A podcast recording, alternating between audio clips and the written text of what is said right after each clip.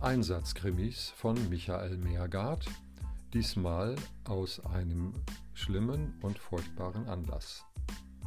Ein verdientes Geschenk.